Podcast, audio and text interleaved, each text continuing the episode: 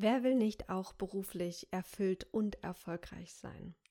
Heute geht es um eines der wichtigsten Puzzleteile, um berufliche Erfüllung und auch Erfolg zu generieren. Und zwar ist das Exzellenz, was es braucht, um richtig, richtig gut zu werden. Hi und herzlich willkommen zurück auf dem Business Journal Podcast, dein Reflexionspodcast zum Mitmachen für mehr Klarheit, Fokus und Selbstbewusstsein. Schnapp dir gerne dein Journal und dann lass uns loslegen. Ich werde oft gefragt, was es braucht, um beruflich erfolgreich zu sein. Und eins der wichtigsten Puzzleteile, die oft gar nicht so im Blick äh, gehalten werden, ist Exzellenz. Was es braucht, ist, dass wir richtig gut sind in dem, was wir machen wollen oder in dem, was wir gerade tun. Es gibt tausend Hacks, um voranzukommen. Aber wenn nicht viel oder nichts dahinter steckt, ist der ganze Aufwand umsonst. Ich habe das öfters mal bei so Speakern, wo ich mir denke, so ja, okay, da ist weniger dahinter, als es erstmal scheint. Und das ist so schade, weil Nachhaltigkeit ist für mich eines der wichtigsten Dinge, denn was bringt es, wenn wir mal wirklich kurz vorankommen und mal einen großen Hit machen, aber wenn wir daraus keine nachhaltig erfolgreiche Karriere generieren? Es geht hier nicht um einen kurzen Sprint, sondern wirklich um einen Marathon. Unser Berufsleben umfasst viele, viele Jahre, teilweise 50 Jahre und plus. Und da ist es wichtig, dass wir wirklich gucken, was können wir jetzt tun, damit wir auch noch in 5, 10, 15, 20, 30 Jahren davon profitieren. Und das ist Exzellenz zu entwickeln. Kennst du den Ratschlag, dass du deiner Leidenschaft folgen solltest, um beruflich voranzukommen und auch erfüllt zu sein? Ich höre das immer und immer wieder und ich finde den Ratschlag generell nicht schlecht. Aber bei den meisten Menschen ist es so, wenn sie sich fragen, was ist denn meine Leidenschaft? Dann haben sie keine eine klare Leidenschaft, die sie beruflich ausleben könnten. Und dann ist dieses Folge deiner Leidenschaft um deine Berufung zu finden, nicht immer der beste Rat. Das Schöne ist, dass es Alternativen gibt. Und diese eine Alternative fand ich sehr augenöffnend. Die ist aus dem Buch Die Traumjob-Lüge von Carl Newport. Und zwar gibt es einen zweiten Weg, um Leidenschaft zu generieren. Leidenschaft kommt durch Meisterschaft. Wir beginnen dann Tätigkeiten zu lieben, wenn wir darin richtig gut werden. Vielleicht hast du das auch schon mal in deinem Leben erlebt, dass etwas ganz nett war, dich interessiert hat, aber dass so der Kick erst kam, als du ein bestimmtes Level an Meisterschaft erreicht hast. Die Leidenschaft wächst wirklich mit dem Meistern der Fähigkeit und so auch unsere Erfüllung. Leidenschaft ist etwas, was wir durch fokussierte Arbeit auch kultivieren können. Also wenn du dich gerade auch fragst, so, oh, ich habe ich habe gar nicht so eine Leidenschaft, ich sollte ihr aber folgen und ich komme irgendwie gerade nicht weiter, dann lade ich dich ein, mal wirklich diesen Ratschlag beiseite zu legen und zu gucken, was möchtest du oder welche Fähigkeiten, welche Exzellenz möchtest du in dir kultivieren. Denn Exzellenz und Glanzleistung kommen nicht von nirgendwo.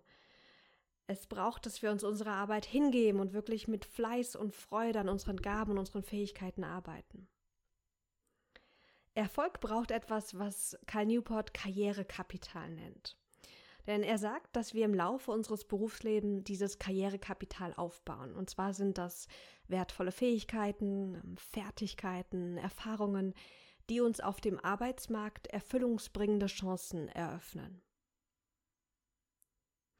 In seinem Buch argumentiert er, dass was uns wirklich erfüllt, ist ein Job oder ein Business, wo wir wirklich Freiheit haben, wo wir einen großen Impact machen können und unsere Kreativität ausleben können.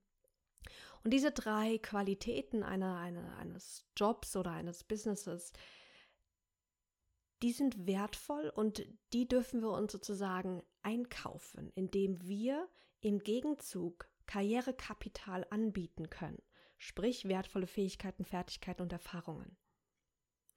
Im Business ist, gibt es eine alte Weisheit, die nennt sich Cash ist King.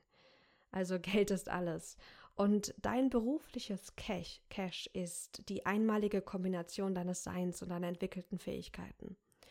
Und obwohl Karl primär über Fähigkeiten und Fertigkeiten spricht, möchte ich hier auch noch ergänzen, dass für mich das Karrierekapital nicht nur das Gelernte ist, sondern auch das, was wir einfach sind. Also die Qualitäten, die wir einfach mitbringen, die Art und Weise, wie wir wirken, ohne dass wir uns anstrengen müssen. Also es geht hier nicht nur um Dinge, die wir tun und tun können, sondern auch um Dinge, die wir einfach sind, weil wir das einfach in unserem Ressourcenrucksack einfach mitbekommen haben.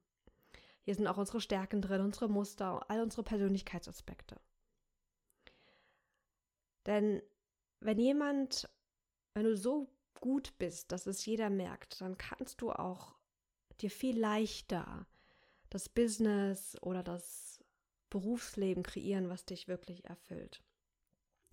Und Karrierekapital finde ich so ein wichtiger Ansatzpunkt, wenn es darum geht, Exzellenz zu entwickeln. Denn er sagt in seinem Buch, es gibt zwei Märkte. Es gibt den Solo-Skill-Markt und den Multiskill-Markt. Und ganz oft denken wir, dass wir in unserem Beruf, in unserem Business in einem Solo-Skill-Markt sind. Sprich, dass es eine Fähigkeit gibt, die besonders wichtig ist. Also zum Beispiel als Autorin könnte man denken, das ist ein Solo-Skill, da geht es ums Schreiben. Oder als selbstständiger Coach, na, du musst gut coachen können. Aber ganz oft ist es gar nicht dieser, dieser Solo-Skill, diese einzelne Fähigkeit, die wir benötigen, um erfolgreich und erfüllt zu sein, sondern es braucht verschiedene Fähigkeiten. Zum Beispiel, ich als selbstständiger Coach. Um hier erfolgreich zu sein, brauche ich nicht nur Coaching-Skills, sondern auch Business-Skills. Ich muss lernen, Angebote zu machen, mich zu verkaufen, Marketing zu betreiben. Und wenn wir mal gucken, was ist denn in dem Markt, wo du gerade bist oder in dem Markt, wo du gerne reinkommen möchtest, was sind da die Fähigkeiten, die besonders wichtig sind? Wenn du die identifizierst, dann weißt du ganz genau, worauf du dich fokussieren kannst. Dann weißt du ganz genau, was du wöchentlich, täglich einüben kannst. Dann weißt du ganz genau, zu welchen Projekten du vielleicht Ja sagen möchtest, auch wenn sie vielleicht nicht so gut bezahlt sind, weil du weißt, dass da bestimmte Fähigkeiten auf dich warten, die du dadurch entwickeln kannst.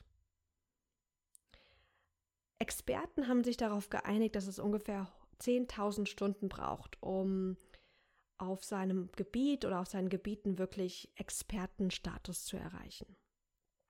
Und in seinem Buch Peak von Anders Ericsson spricht er von bewusstem Trainieren. Denn nur durch bewusstes Trainieren können wir wirklich Expertise aufbauen und diese, diese Exzellenz. Und mir hat es total geholfen, weil ich irgendwie immer das Gefühl hatte, ich müsste mich auf eine Fähigkeit fokussieren. Also ich, ich war dann immer so am Denken, okay, ist es das? Äh, das Schreiben, das Sprechen, das Coachen, das Trainings, Kreieren. Und habe dann festgestellt, dass ich mich gar nicht entscheiden muss, im Sinne von, dass es nicht nur eine Fähigkeit gibt, die wichtig ist, um beruflich voranzukommen, sondern wirklich eine, eine Handvoll. Und dann natürlich auch fokussiert zu gucken, hm, welche ist jetzt die relevanteste und auf welche habe ich auch am meisten Lust. Und dann mit mehr Struktur und mehr Klarheit auch wirklich an die Entwicklung anzugehen. Ein großen Tipp, den ich hier einfach auch habe, ist, dass du deinen eigenen Entwicklungsrhythmus findest. Nicht jeder trainiert linear. Also ich bin so ein zyklischer Lerner, habe ich das jetzt mal genannt. Ich habe so, ich glaube, so vier, fünf Hauptexpertise oder ähm, Hauptinteressen. Ähm, und ich komme immer und immer wieder auf die zurück, aber nach ein paar Tagen oder nach ein paar Wochen oder nach ein paar Stunden habe ich sozusagen jetzt den nächsten Rhythmus abgeschlossen und dann habe ich irgendwie keine Lust mehr, mich weiter damit zu beschäftigen. Ich weiß aber, dass es wiederkommt. Also zum Beispiel habe ich mich zum Thema Stärken über die letzten zehn Jahre weiterentwickelt und mein, meine Stärkenfähigkeiten, also mein, mein Wissen, aber auch das, was dann dazugehört, um Stärken auch im Coaching-Kontext nutzbar zu machen und einzusetzen. Das habe ich mir über zehn Jahre angeeignet und gelernt. Aber nicht in dieser typischen linearen Weise, sondern Stück für Stück immer mal ein bisschen tiefer bin ich gegangen. Dann habe ich hier was dazu gemacht, hier ein extra Coaching, habe ich hier ein Buch gelesen, hier ein Seminar gemacht und habe das alles immer wieder zusammengebracht, um diese Expertise, die ich jetzt habe, als mein Karrierekapital, um das jetzt zu nutzen. Wenn ich zurückblicke, habe ich einen, na Fehler würde ich es jetzt nicht dann, aber ich habe eine Sache getan und die würde ich jetzt anders machen. Und zwar habe ich immer ganz, ganz viel gelernt und immer stückweise und hatte aber nie so einen Ort, wo ich die Dinge zusammengebracht habe. Sprich, ich habe nicht einen, ein Dokument gehabt oder eine Software, wo ich diese Lernpuzzleteile sozusagen zusammengebracht habe. Und das würde ich dir empfehlen, wenn du auch jemand bist, der ähm, auch immer wieder Neues lernt oder auch immer wieder die Dinge vertieft, die er jetzt schon weiß und die, die noch mehr zu einer Expertise und Stärke ausbaut. Dass du dir einen Hub sozusagen suchst. Das kann in Word sein, das kann, wie ich das jetzt auch nutze, in Notion sein oder in Evernote oder einfach auch Google Drive, dass du sozusagen einen Ort hast, wo du die Dinge sammelst, wo du deine Erkenntnisse festhalten kannst, wo du auf einen Blick dann auch sehen kannst, das und das weiß ich, das habe ich gemacht. Denn Expertise braucht wirklich einen, es braucht Aufwand, es braucht Mühen, es braucht ein Investment. Und wenn du jemand bist, der nicht linear an einer Fähigkeit arbeitet, sprich, ich werde mir jetzt drei Monate Zeit nehmen und jeden Tag schreiben oder ich nehme jetzt drei Monate Zeit und äh, mache jetzt eine Coaching-Ausbildung und gehe da ganz tief. Wenn du nicht das machst, so in einer strukturierten, klaren Weise mit einem festen Zeitabschnitt, sondern immer mal wieder hier und da, dann brauchst du auf jeden Fall einen Ort, damit es so strukturiert wie möglich ähm, einfach für dich sein kann. Was ich auch noch als wichtigen Tipp habe, ist, dass wir Exzellenz mit Freude kultivieren. Ich weiß nicht, ob du das auch kennst von dir, aber wenn ich zurückblicke, war ich oft sehr ernsthaft in meiner Entwicklung. Und das ist per se nicht schlecht, aber ich merke, dass ich, weil ich das so ernst machen wollte, so gut machen wollte, dass ich, ähm, dass da so ein bisschen die spielerische Leichtigkeit und Freude äh, nicht immer so drin war oder ich sie mir einfach nicht erlaubt habe oder sie reduziert habe. Und dass da so viel mehr Potenzial war, so rückblickend gesehen. Und trainieren darf wirklich auch Freude machen und es darf auch anstrengend sein, dass wir so diese Polarität auch erlauben. Das finde ich immer so wichtig. Dass es nicht nur das eine ist, es darf nicht immer nur Spaß machen oder es wird nicht immer nur Spaß machen. Ähm, und es darf aber auch, so der Gegenpol darf auch da sein. Denn im Buch Peak spricht er ja von bewusstem Trainieren und dieses bewusste Trainieren von Fähigkeiten, die du entwickeln möchtest. Da geht es nicht darum, die Dinge immer wieder zu tun, die schön sind, sondern wirklich die Dinge zu üben, die noch nicht so klappen. Und vielleicht fühlst du dich ganz anders, aber ich glaube nicht. Die meisten von uns fühlen sich, wenn sie Dinge tun, die nicht so klappen, die frustrierend sind, die, die, fühlten, die fühlen sich einfach nicht so gut dabei. Und deswegen darf sich auch dieser Entwicklungsprozess, ähm, darf sich auch ein bisschen frustrierend anfühlen ähm, einfach um auch diese, diese Dinge zu üben, die vielleicht schwierig sind. Also zum Beispiel, was habe ich denn mal für ein Beispiel, ähm, wenn es jetzt ums Schreiben geht. Dann gibt es natürlich, könnte man sagen, okay, bewusstes Üben ist, ich setze mich jetzt einfach hin und ich schreibe ganz viele Texte. Aber bewusstes Üben umfasst auch, dass du Feedback bekommst von jemandem, der Erfahrung in dem Bereich hat der dir sagt, guck mal, das Wort könntest du noch mal anders schreiben. Guck mal, da hast du es einfach schwieriger geschrieben, da hast du Füllwörter benutzt, etc. Und dieser Prozess wird dann bewusst und wertvoll, wenn du immer im Blick hast, hier geht es nicht darum, irgendwas Bestimmtes zu umzusetzen, also einen bestimmten Text fertig zu schreiben, sondern es geht darum, eine bestimmte Fähigkeit, in diesem Fall das Schreiben, zu schärfen und ähm, zu verbessern. Was, was ist so die Essenz von der, von der Folge? Für mich ist wirklich der Nummer eins Schlüssel für Erfolg, ist richtig gut zu werden. Und richtig gut nicht nur in dem einen Feld, in dem du beruflich unterwegs bist, sondern auch in den Fähigkeiten, die du brauchst, um das Ganze nach vorne, nach außen zu bringen. Wenn du selbstständig bist, dann brauchst du auch die Business Skills. Du darfst dich weiterentwickeln. Und nicht nur dich darauf ausruhen, dass du halt in deinem Feld richtig gut bist oder dass du richtig tolle Bilder malst oder tolle Schmuckstücke kreierst, sondern es gilt wirklich darum, auch dich so weiterzuentwickeln, dass du auch das Ganze nach außen bringen kannst. Jetzt möchte ich dich einladen, mal zu überlegen, was sind denn die Schlüsselfähigkeiten, die du als Karrierekapital brauchst. Schau mal, dass du die wichtigsten zwei bis drei Fähigkeiten aufschreibst. Was wären die in deinem Fall?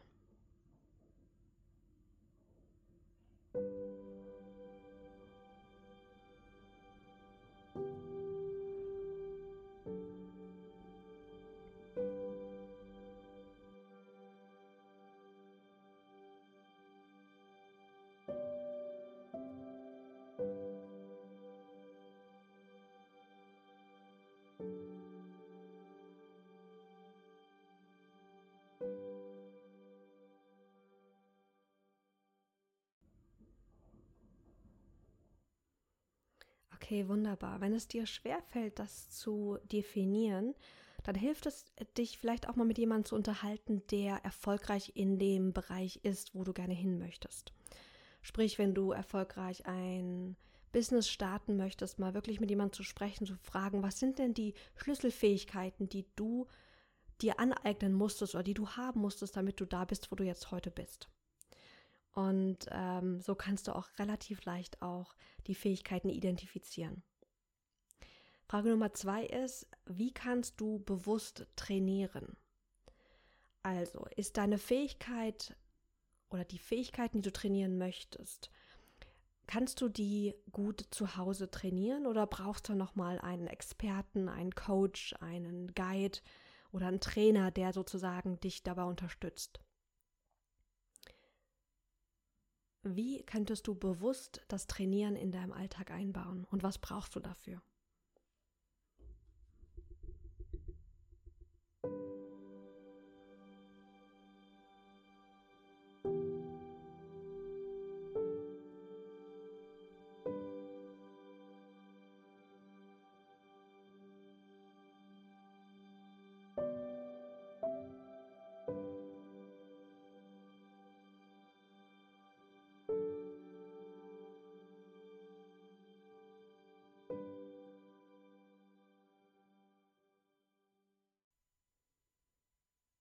Wenn du hier nochmal tiefer gehen möchtest, schau gerne äh, in das Buch Peak von Anders Ericsson. Es gibt auch viele ähm, äh, Zusammenfassungen online, um einfach nochmal tiefer in, dieses, in diese Materie von bewusstem Trainieren auch einzutauchen. Und die dritte und letzte Frage, die ich dir gerne stellen möchte, ist, was ist dein Entwicklungsrhythmus? Also bist du jemand, der dich gut am Stück entwickelt und linear, also immer ein bisschen dran bleibt? Oder bist du eher jemand, der zyklisch unterwegs ist, also der Phasen hat, wo er eine Fähigkeit ganz, ganz tief bearbeitet und dann aber wieder eine Pause braucht, um dann später wieder da zurückzukehren? Wenn du mal zurückblickst auf andere Dinge, die du gelernt hast, gibt es da vielleicht ein Muster, was du sehen kannst? Wo du sagst, ja genau, mh, so geht's leicht für mich, weil wir brauchen uns nicht dazu zwingen, einen Rhythmus zu leben, der nicht unserer ist. Aber wir brauchen natürlich trotzdem Disziplin. Und die Kombination aus finde deinen eigenen Rhythmus plus nutze Disziplin, das ist magisch. Also was ist dein eigener Entwicklungsrhythmus?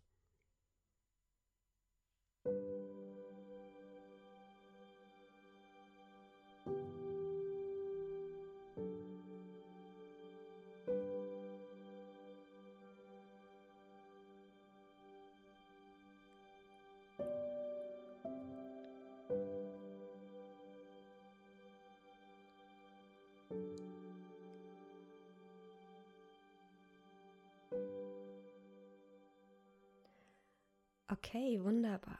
Wenn du sagst, du weißt noch gar nicht so, was dein Entwicklungsrhythmus ist, gar nicht schlimm. Ich habe äh, mich viel mit den Themen beschäftigt, deswegen weiß ich, wie ich einfach ticke. Und da brauchst du auch gar nicht dich irgendwie jetzt schlecht fühlen oder irgendwie was, was, äh, was Selbstkritisches denken, sondern das heißt einfach, dass da noch ein ähm, Entdeckungsfeld ist. Das heißt, dass du in den nächsten Tagen und Wochen ja einfach mal gucken kannst, ähm, wie ist dein Entwicklungsrhythmus, indem du zum Beispiel dir jetzt eine Fähigkeit raussuchst, mal überlegst, was sind drei Weisen, wie ich das bewusst trainieren kann und dann einfach dir mal so als Mini-Projekt, dass man wirklich setzt für zum Beispiel drei Wochen oder vier Wochen, diese Fähigkeit bewusst zu trainieren. Und am besten Fall in einer, in einer Weise, wo du wirklich sagen kannst, da stehe ich am Anfang und am Ende vergleichst du nochmal dein Ergebnis und kannst den Unterschied, den Fortschritt sehen. Das ist der Idealfall. Nicht immer leicht umzusetzen, aber guck mal, ob du da ähm, eine Idee hast, wie das vielleicht für dich, für deine bestimmte Fähigkeit funktionieren kann. Und dann guck mal, das wäre sozusagen so ein linearer Rhythmus, so dieses ich, beziehungsweise so ein kontinuierlicher Rhythmus. Aber vielleicht merkst du auch in diesen vier Wochen, dass es gar nicht funktioniert, jeden Tag irgendwie dran zu sitzen oder jede Woche, sondern dass es, wie gesagt, kommt und geht und kannst es so ein bisschen, kannst dich dabei auch kennenlernen. Ich hoffe, dass dich die Folge unterstützt hat ähm, und motiviert hat, mal zu überlegen, wo und wie möchtest du Exzellenz aufbauen. Wie kannst du so gut werden, dass dich jeder haben will und dass jeder mit dir arbeiten möchte? Denn das ist für mich eines der wichtigsten Schlüssel für Erfolg und auch berufliche Erfüllung. Lass es dir gut gehen und schön, dass du wieder mit dabei warst. Ich freue mich immer, wenn du dir einfach Zeit für dich nimmst und auch vor allem Zeit, ähm, die du mit mir verbringst. Da bin ich super, super dankbar. Ich weiß, Zeit ist eins der wichtigsten Dinge, die wir haben und ich schätze deine Zeit. Deswegen da ein ganz, ganz großes Dankeschön. Lass es dir gut gehen und bis ganz bald.